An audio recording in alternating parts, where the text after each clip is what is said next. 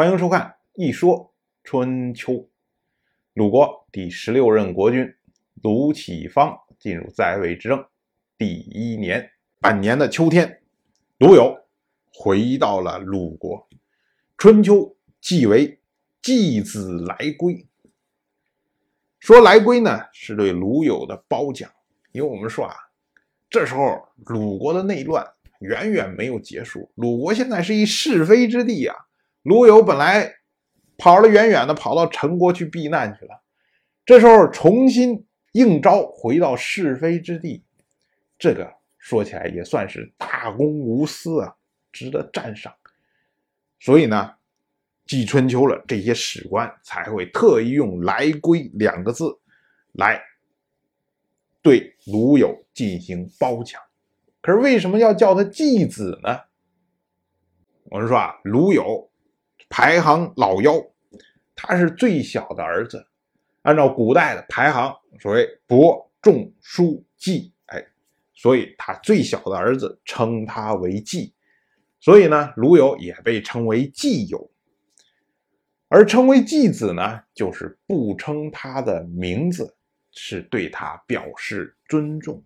到了本年的冬天，齐国仲孙丘来到鲁国访问。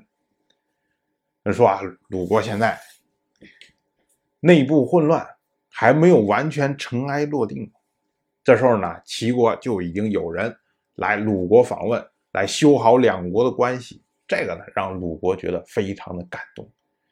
鲁国觉得，哎，这才是好兄弟呀。所以呢，春秋特意称仲孙丘为仲孙，就不称名，表示对他的褒奖。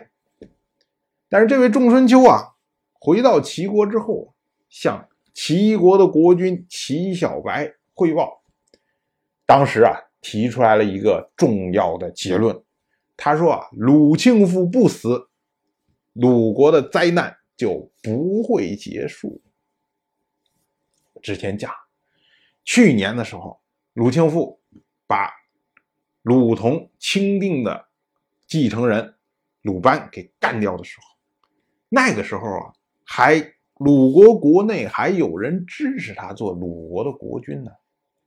而从继承法的角度上来说呢，鲁庆父做鲁国的国君也是合乎传统的。但是鲁庆父没敢做，而拥立了鲁启方做鲁国的国君。这下本来支持鲁庆父的这些人没有立场再支持他了，因为。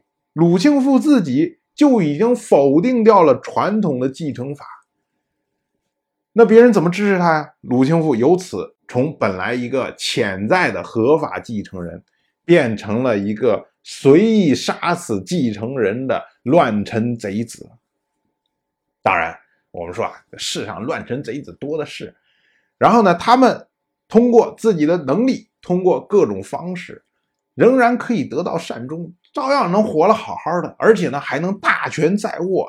所以这时候鲁庆父其实他是大权在握的时候，但是呢，鲁庆父没有满足于当前啊，他又觉得哎呀，我当时应该做鲁国的国君呐，我怎么就一犹豫没做呢？你现在让卢启方这么一小娃在上面坐着。怎么想也觉得不是滋味所以呢，他又开始心理活动，想着是不是能够再把卢启方干掉，然后自己还有机会做鲁国的国君呢？这就是人的悲剧呀！